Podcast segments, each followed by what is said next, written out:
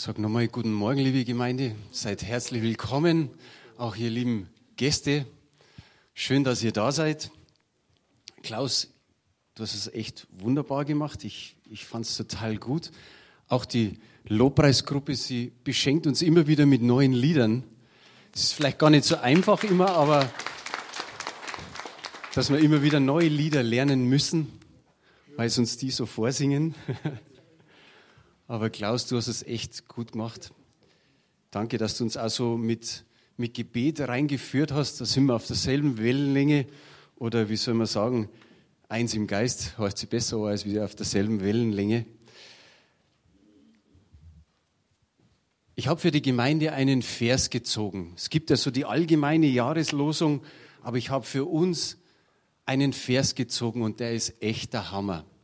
Jesaja 40, 31. Manche Bibelkundige sagen, ah ja, weiß ich schon. Die auf den Herrn harren, kriegen neue Kraft. Ist es nicht ein guter Vers? Und sag dir den Vers jeden Tag vor. Die auf den Herrn harren, kriegen neue Kraft. Ich glaube nicht, dass ich der Einzige bin, der neue Kraft braucht jeden Tag.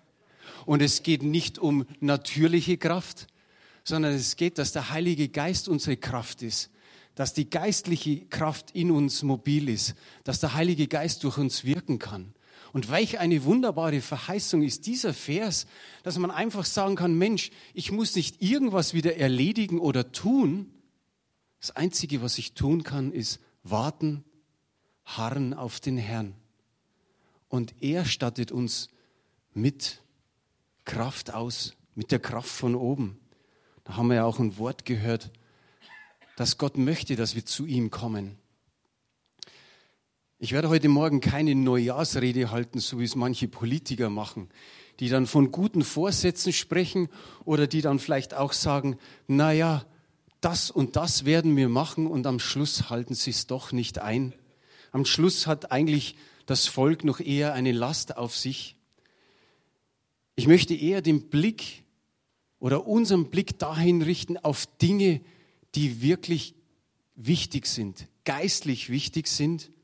Und darum ist der Titel der Predigt heute Morgen, was ist wichtig? So eine einfache Frage, was ist wichtig? Und ich selber möchte keine neuen Lasten irgendwie der Gemeinde auflegen. Da sage ich immer wieder, wer bin ich, dass ich das machen sollte? Und wenn Jesus das schon nicht getan hat, Warum soll es irgendein Mensch sein?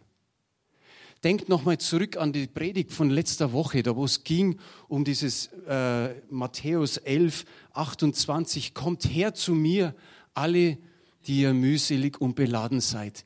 Ich will euch erquicken. Welch eine wunderbare Verheißung ist es, so auch in dem alten Jahr noch, an Silvester, zu Silvester so eine Predigt zu hören, dass wir kommen dürfen alle, die mühselig und beladen sind, mit unserer Last, Jesus die Last zu geben und sie bei Jesus zu lassen und auch im alten Jahr und nicht wieder sie zu holen. Es kommt immer wieder genügend Lasten auf uns zu, aber es ist gut, dass wir einen haben, bei dem wir die Last ablegen dürfen. Und ich denke, das ist wichtig, dass es im neuen Jahr so geschieht. So, so sollen wir uns auch in den Versen bewegen, die der Benny letzte Woche ausgesprochen hat. Kommt, es kam heute in dem zweiten prophetischen Wort auch, dass der Herr will, dass wir hören, dass wir zu ihm kommen, dass wir bei ihm sitzen. Dass wir nicht wieder groß aktiv werden, sondern dass wir bei ihm sitzen. Er schenkt uns Erquickung, so heißt es in diesem Vers. Was Größeres können wir brauchen als tägliche Erquickung und Erfrischung vom Heiligen Geist? Und er sagt in diesen Versen ja auch, ich will euch Ruhe geben für eure Seelen. Wo kriegen wir Ruhe, wenn nicht beim Herrn? Wir werden diese Ruhe nicht finden, die wir vom Herrn bekommen. Und wenn wir beim Herrn sind, wenn wir bei ihm sitzen, wenn wir auf dem Schoß des Vaters sitzen, dann können wir ganz neu schöpfen, auch in der Beziehung. Ich glaube, wir werden bis zum letzten Tag hier auf Erden brauchen, um Gott immer wieder ein Stück näher kennenzulernen, immer mehr kennenzulernen. Wir kennen ihn viel zu wenig. Und ich glaube, das ist ein guter Start zu sagen, ja, ich darf tagtäglich mit dem Herrn zusammen sitzen. Kennt ihr das, was das ist? ein Kabel. Es gehört zum Handy. Also was ist es dann? Ein Aufladekabel. Und genau so ist es. Wir müssen aufgeladen werden tagtäglich, müssen Zeit verbringen mit dem Herrn und bei ihm aufladen. Ich habe noch was anderes mitgebracht für die Handwerker. Einen Akkuschrauber. Und was ist das andere? Das ist die Aufladestation. Ich glaube, das drückt es noch viel besser aus, dass wir beim Herrn einfach sein dürfen, weil er unsere Aufladestation ist. Wir müssen nicht immer so auf Reserve laufen. Hast du schon mal so einen Akkubohrer angehört, wenn du mit Reserve gerade also die letzte Schraube reindrehen willst? Das eiert ganz schön dahin. Und wir dürfen nie unser Innerstes, unseren Geist, unsere Seele auf, auf, auf Reserve laufen lassen, sondern wir müssen immer wieder zum Herrn kommen, dass er uns auftankt, dass er uns Gnade gibt für den den Tag, in dem wir leben. Die Tage jetzt zwischen Weihnachten und heute waren für, für Elisabeth und, und mich ein bisschen stressig, weil unsere Computer verändert worden sind. Da ist jetzt Windows 10 draufgekommen und der Administrator, der Rainer, der hat uns dann immer wieder gebraucht. So hat man irgendwie von in der Früh bis zum Abend, wo er da war, nie irgendwie Ruhe als es dann auch die Infoscreen unten nicht ging und die Drucker und was weiß ich, dann hat er gesagt, das können wir alles noch am Freitag machen. Dann habe ich gesagt, weißt du was, lass es sein. Dann gehen die Infoscreens nicht, dann geht der Schwarz-Weiß-Drucker nicht. Ich muss mich irgendwie mal ein bisschen hinsetzen für einen Sonntag. Um einfach mal vor dem Herrn zu sitzen und zu sagen, was möchtest du haben? Und ihr kennt es auch, man denkt sich dann, ja, am Freitag habe ich frei. Jetzt, Freitag kann ich mir die Zeit nehmen. Es kommt ja doch dann immer wieder irgendwas. Und ich wusste, dass was kommt, nämlich jeden ersten Freitag im Monat sind wir von der Evangelischen Allianz, die Leiter, im Turm der Matthäuskirche am Sendlinger Torplatz, um für München, um für die Gemeinden zu beten. Und Peter Soltau vom Evangeliumszentrum hatte die Leitung, so musste er schon mal kommen und ich war der einzige Freiwillige. Es war keiner der anderen Münchner Leiter da. Das sieht man manchmal auch, ja, oh, schade, aber es ist nicht immer so. Aber da sind halt mal manche Dinge, dass die ein oder anderen in Urlaub sind oder vielleicht auch eine Not haben, wo sie sagen, ich muss mir die Zeit irgendwo rauskratzen. Auf alle Fälle war es so und wir haben eine gute Zeit gehabt. Es war so gut und ich habe mir schon gedacht, das Einzige, was ich mitgenommen habe dahin, ich glaube, in der Predigt geht es unter anderem ums Gebet. Und wann, warum soll ich dann diese zwei Stunden nicht nutzen, wenn ich zum Gebetstreffen gehe? So führte mich der Weg in die Matthäuskirche. Und der Peter hat ein paar Verse aus dem Psalm 118 vorgelesen. Das haben wir jetzt hier nicht auf Folie. Du brauchst auch nicht in die Bibel jetzt reinschauen. Ich lese ein paar Verse vor. Und ich glaube, da kam so der erste Impuls, auch das sollte heute Morgen einfach mal kommen. Ich weiß gar nicht, ob der Peter all diese Verse auf dem Herzen hatten, hatte, die ich euch vorlesen werde, aber ich spürte, dass der Herr es möchte. Und so ist es für dich einfach, dass du sagst, okay, ich sitze hier, du kannst die Augen schließen, vielleicht kannst du dich da auf den Text besser konzentrieren. Ich werde manches ein bisschen mehr betonen, ich werde vielleicht zu dem einen oder anderen Vers noch was dazu sagen. Ich werde da vorne nicht irgendwas machen, was du unbedingt sehen müsstest, sondern du kannst einfach die Augen schließen und genießen. Genieß diesen Psalm. Psalm 118. Er beginnt mit Halleluja und dann wiederholt sich am Ende der Verse der Psalmist viermal. Er ruft aus, Halleluja, dank dem Herrn, denn er ist gütig und, jetzt kommt's, seine Gnade bleibt für alle Zeiten bestehen. Israel soll sagen, seine Gnade bleibt für alle Zeiten bestehen. Die Nachkommen Aarons sollen sagen, seine Gnade bleibt für alle Zeiten bestehen. Und jetzt eigentlich wir, alle, die Ehrfurcht vor dem Herrn haben, sollen sagen, seine Gnade bleibt für alle Zeiten bestehen. Besser ist es, dem, beim Herrn Zuflucht zu suchen, als sich auf Menschen zu verlassen. Besser ist es, beim Herrn Zuflucht zu suchen, als sich auf Mächtige zu verlassen. Und jetzt kommt ein Vers, den jeder kennt. Dies ist der Tag, den der Herr gemacht hat. Heute wollen wir fröhlich jubeln und unsere Freude haben. Welch ein wunderbarer Vers. Und sofort kam mir in diesem, in diesem Vers, fröhlich, fröhlich ist das Volk, dessen Gott ist der Herr. Das ist eins der ersten Lieder, das ich auswendig konnte, als ich in diese Gemeinde kam. Und das ist schon 29 Jahre her.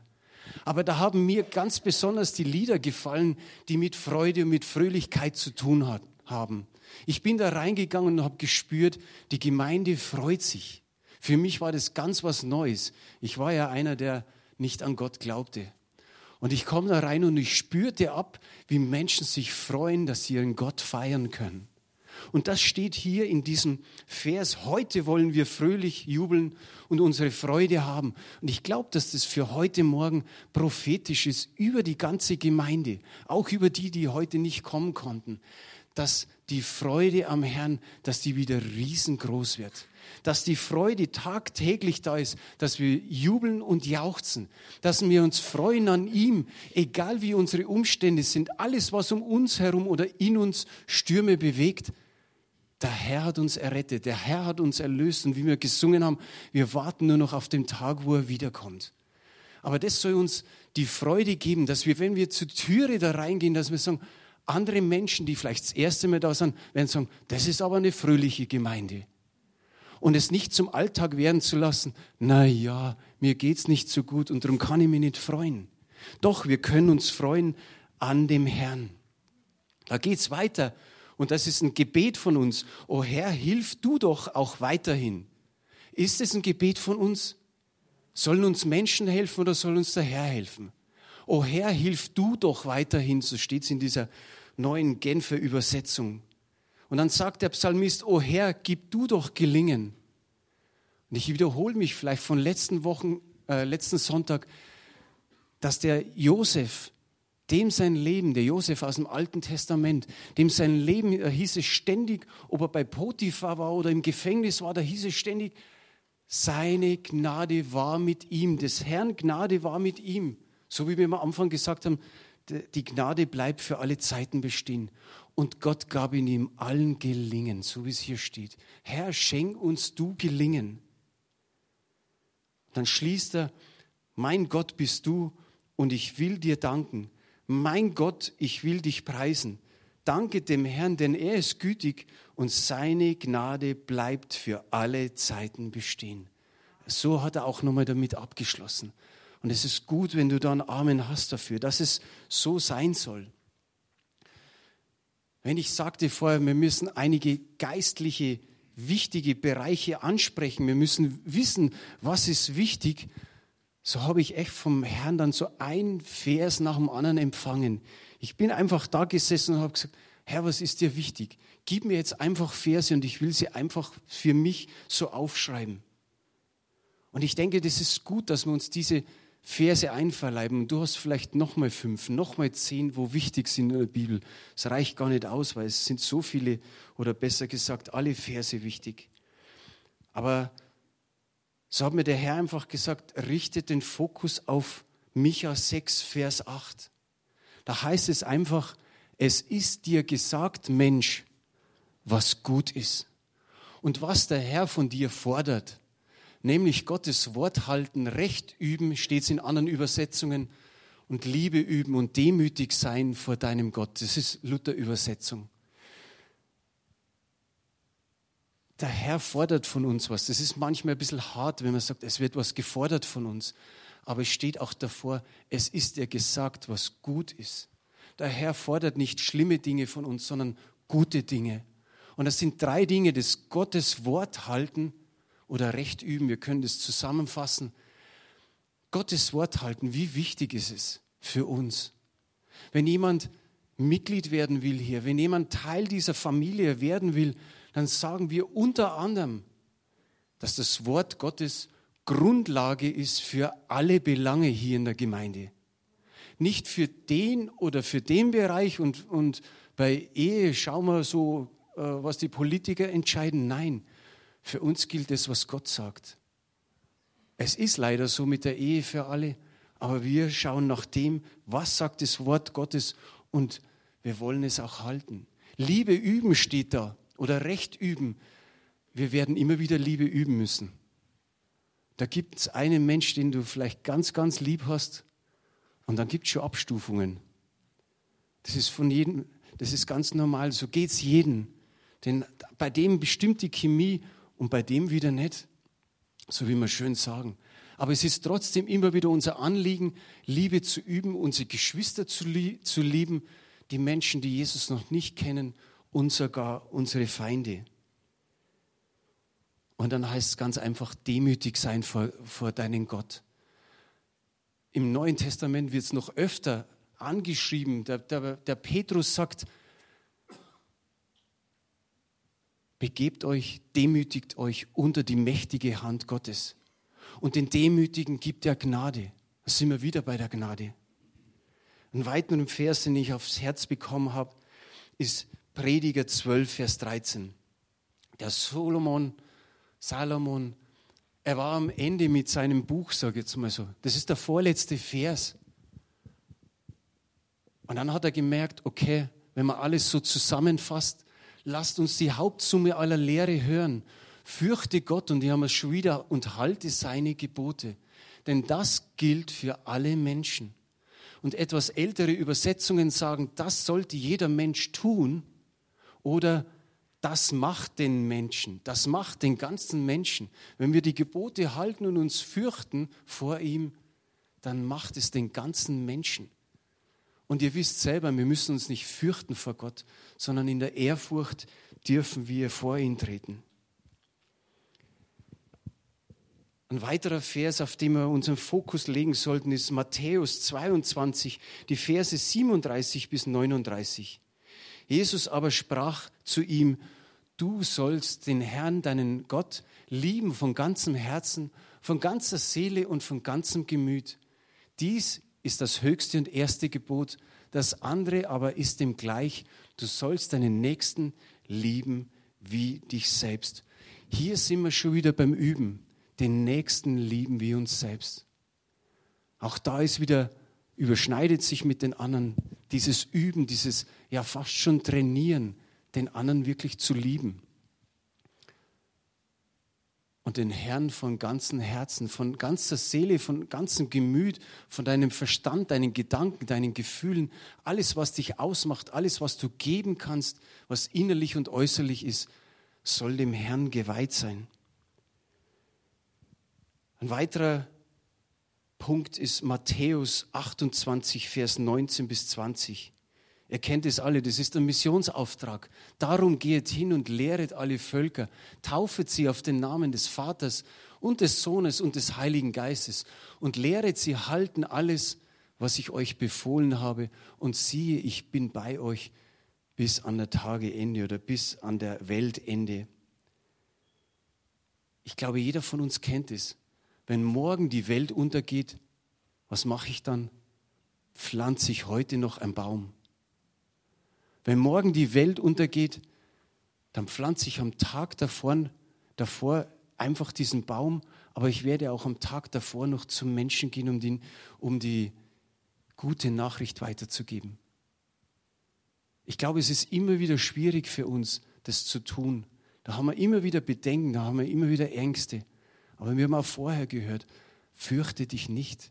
Es ist so wichtig, einfach zu sagen, leb dein Zeugnis, leb dein, dein, dein Leben, lebe es ihnen vor und erzähl ihnen, wie du Jesus bekommen hast in dein Leben. Du bist Botschafter an Christi Stadt. Du bist seine Hände, du bist seine Füße, sein Herz, sein Mund. Natürlich könnte Gott zu allen Menschen so sprechen, aber er möchte uns gebrauchen. Jetzt kommen wir zum Punkt, da habe ich mir hingeschrieben, jetzt kommen wir noch zum kleinen Geheimnis ein kleines Geheimnis. Gute Geheimnisse, sagen wir mal ganz banal, sind gut. Sind gut für den, der es weiß. Die anderen sind neugierig. Das, die, die möchten das unbedingt wissen. Ein Geheimnis. Stell dir mal ein Pärchen vor, das du kennst, wo du sagst, die, die führen eine gute Ehe. Die führen eine gute Ehe. Und kann es nicht manchmal so sein, dass andere Ehepaare dann so, so schauen und denken sich, was ist denen ihr Geheimnis, dass die so eine gute Ehe führen? Was machen die bloß? Vielleicht auch mit einer wohlgeratenen Familie. Da sind die Kinder auch schon Teenager, aber die sind total fröhlich und du fragst dich, was ist das Geheimnis, dass die so fröhliche Kinder haben? Gerade im Teenageralter. Du fragst dich vielleicht, weil der Mann da steht mit einem super Körper und alle anderen Männer sagen sie, wie bringt der das hin? Hat er ein Geheimnis? Ist es bloß Bodybuilding? Ist es noch Ernährung oder was? Was macht der noch, dass er so einen Körper hat? Und weil ihr wisst, dass ich Fußballfan bin, kann man sich natürlich auch fragen, warum spielt der Kerl so gut Fußball? Dieser Messi oder dieser Ronaldo, warum habe ich bloß bis zur Bezirksliga gebracht? Warum ist der so gut? Und dann könnte man sagen, ja, vielleicht ist es der Ball, vielleicht liegt es an den Schuhen, vielleicht ernährt er sich gut, er hat den besten Trainer, der gerade für ihn so gut ist. Er hat noch irgendwie andere Ideen, einen guten Vertrag vielleicht, da lässt sich lockerer Fußball spielen, weil er viel verdient. Er hängt sich auch wahrscheinlich nicht an die Weisheiten, dass der Ball rund ist und das Spiel 90 Minuten dauert. Es hilft ihm auch nicht weiter. Also alles, alles, was an Wissen da ist, kann ihm eigentlich nicht helfen. Sondern was muss er tun, der Ronaldo und der Messi? trainieren. Er muss üben. Üben und immer wieder üben. Der muss sich tausendmal den Ball hinlegen, um die über die Mauer zu schlänzen, um genau in den Winkel reinzubringen. Und das schafft er nicht, wenn er sagt, okay, am Samstag haben wir wieder ein Spiel, da gehe ich einfach mal hin und hau den rein, sondern das ist üben, üben, üben. Und vorher haben wir da stehen gehabt, Recht üben, Liebe üben.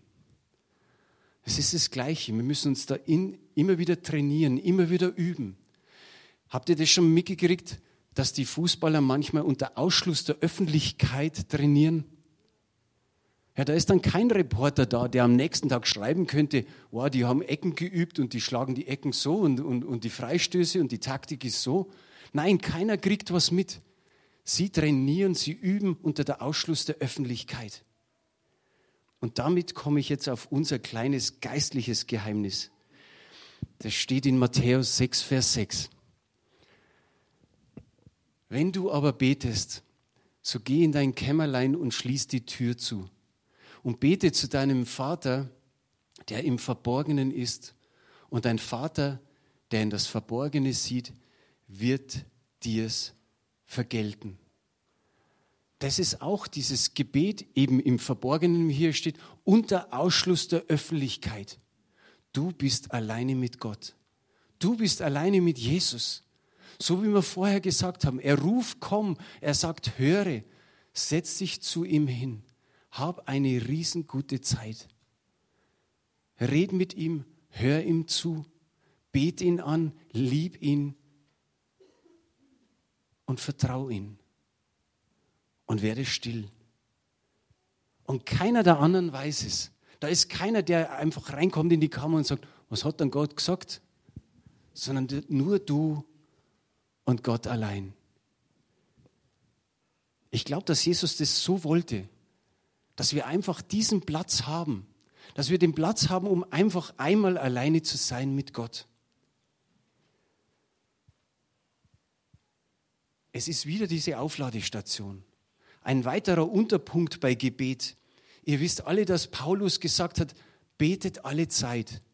Und auch das ist gut. Mach aus allem ein Gebet, egal wo du bist, ob zu Hause, unterwegs, in der Arbeit oder irgendwo privat. Mach aus allem ein Gebet. Du musst nicht 24 Stunden beten, sondern du musst einfach präsent sein, dass du sagst, oh, bevor ich mich über das wieder Gedanken mache, mir schlechte Gefühle hochschleichen, gehe ich lieber zu Gott und mache ein Gebet draus.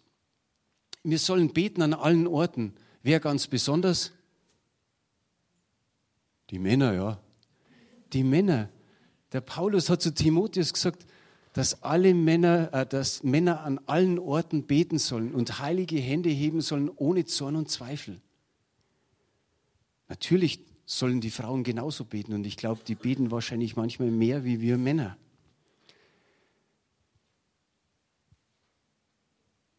Wie wäre es, wenn wir mehr Gebetskreise gründen? Ihr habt die Anliegen vorher gehört. Wir möchten, dass ein neuer Gebetsgeist in der Gemeinde weht. Wir möchten, dass ein neuen, neuer Eifer da ist.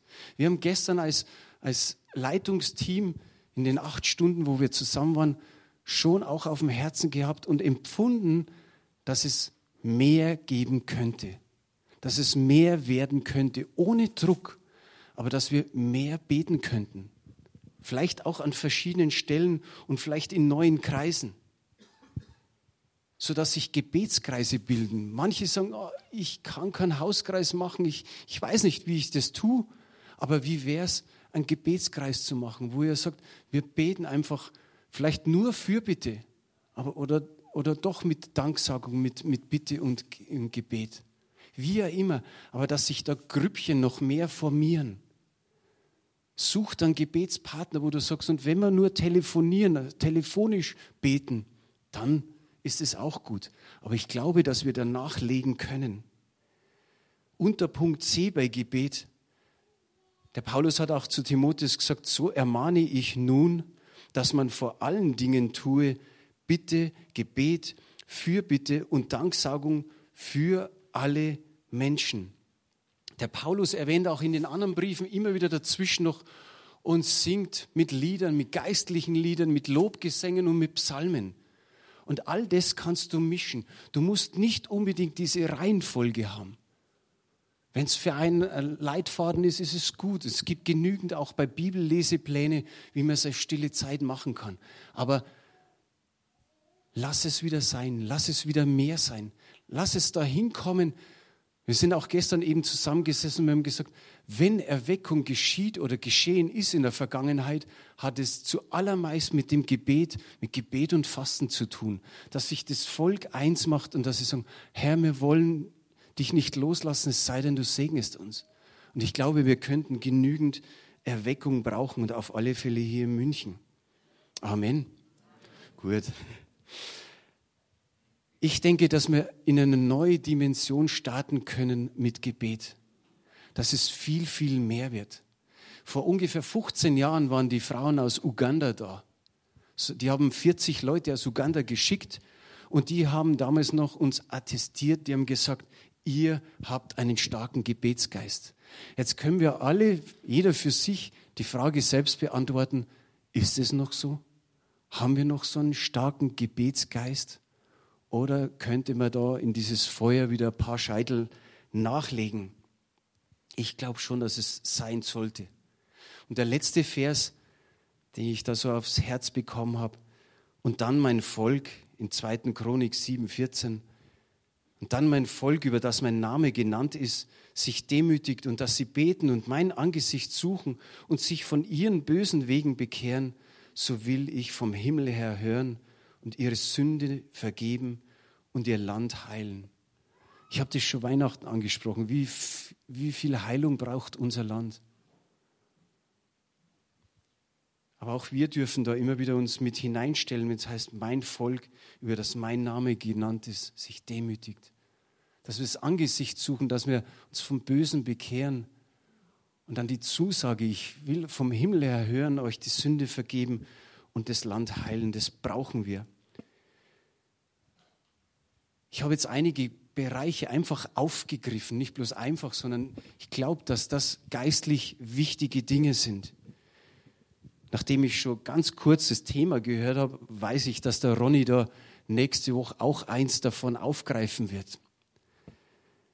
Aber für uns ist es wichtig, in diesen, sagen wir, in diesen Versen, die uns immer wieder irgendwo ermutigen, irgendwie wieder erinnern, dass wir da drin wandeln, dass wir begeistert sind, dass wir wieder uns freuen, dass wir Gott dienen und dass er uns gedient hat, indem er ans Kreuz gegangen ist und für uns gestorben ist.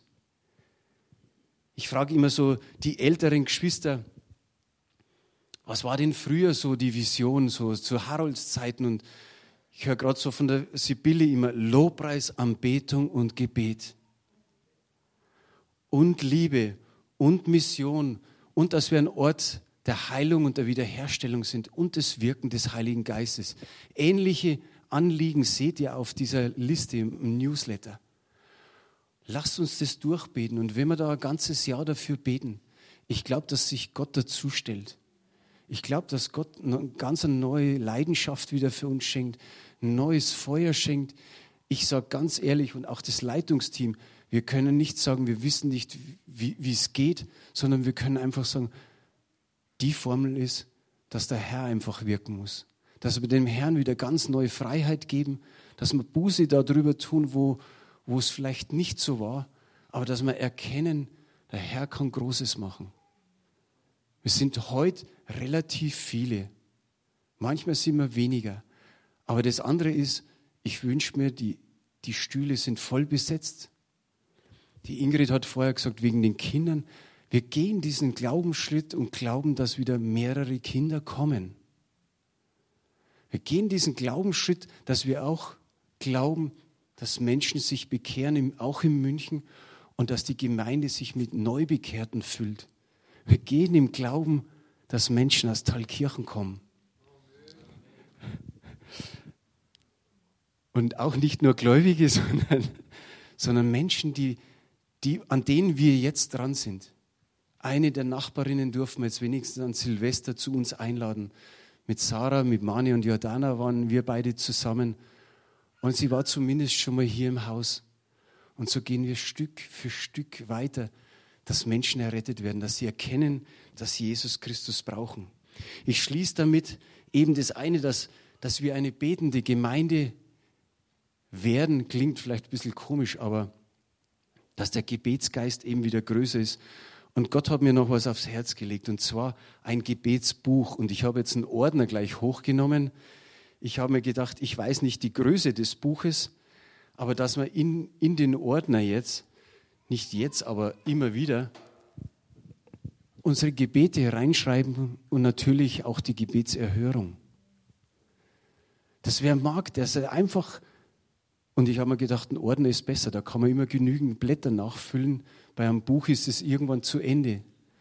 Aber dass du dein Gebet reinschreibst und dass wir, wenn du willst, auch als Gemeinde immer wieder dafür beten können. Aber dass du auch hinschreibst, dass sich Gebete erfüllt haben. Einfache Gebete, einfache Anliegen, egal was, ob man miteinander als Gemeinde betet oder zu zweit oder daheim privat irgendwas passiert. Du betest zum Beispiel für dein Enkelkind, das dauernd einen Vierer hat in Mathe und du betest und sagst, könnte der nicht einfach einmal einen Zweier schreiben und es passiert, dann gibst du dem Herrn die Ehre und schreibst es einfach in dieses Buch rein. Und wir schauen das uns immer wieder mal an, vielleicht zu Gottesdiensten, vielleicht zu Lobpreis- und Gebetsabenden, damit wir gegenseitig ermutigt werden, damit wir sehen, dass sich was tut, weil manche sagen immer, in der Gemeinde tut sich kaum was. Doch, es passiert vieles, aber das weiß nicht jeder. Und warum soll man das nicht einmal in so einem Ordner dokumentieren? Du kannst auch ein E-Mail schicken von zu Hause oder auf einen Zettel schreiben und dann heften wir es da mit rein. Oder du schreibst das Original da in, auf einen Zettel. Jeder kann es tun, wie er will. Und wenn er sagt, ein Gebet oder das ein oder andere Gebet, da, da will ich nicht, dass das jemand anders erfährt, ist auch okay. Aber lasst uns so viel reintun, damit wir sehen, was wirklich passiert. Ich habe die letzten, vor drei oder vier Tagen war es, ich habe so ein Stechen in der Achillessehne gehabt, obwohl der Fuß gerade in Ruhestellung war. Und ich habe mir gedacht, da sticht mir einer das Messer in die Achillessehne. Und ich wusste nicht, woher es kam. Ich hatte keine Schmerzen vorher. Und es hat so wehgetan. Meine Frau war gerade in der Küche und hat gekocht. Und ich habe mir gedacht, was, was, was, ist das jetzt? Das war, hielt ein paar, paar Minuten an. Und dann habe ich einfach gesagt, okay, es ist sonst niemand da, lege ich die Hände auf. Und ich habe gesagt, im Namen Jesu, Schmerzen verschwindet. Und nach einer halben Minute war das vorbei. Ich habe den Herrn gepriesen und dann fing es wieder an. Und dann habe ich natürlich wieder die Hand draufgelegt und wieder das Gleiche gebetet. Und dann ist es nicht mehr gekommen, bis zum heutigen Tag. Und das ist, das ist was Kleines. Ich will es nur als Beispiel geben, was Kleines, aber auch das nehmen, aufschreiben und reinheften. Und so lasst uns das als, aus, aus Freude tun, damit wir entdecken, welchen großen Gott das wir haben. Dass wir ihm immer wieder die Ehre geben können, weil wir können es ja nicht bewirken. Die Schmerzen nimmt nicht einfach irgendwas weg, sondern das, das schenkt Gott. Und so bin ich am Ende meiner Predigt, insgesamt bin ich nicht am Ende, und ich will euch einfach damit hineinnehmen. Und ich denke auch, dass es gut ist, diese Themen auch in den nächsten Wochen und Monaten immer wieder aufzugreifen, dass wir uns eins rauspicken und auch da wieder darüber sprechen, vielleicht auch Zeugnisse hören dürfen. Aber es soll was ganz Besonderes werden dieses Jahr. Nicht mit Druck, sondern eben mit der Kraft des Herrn. Amen. Amen.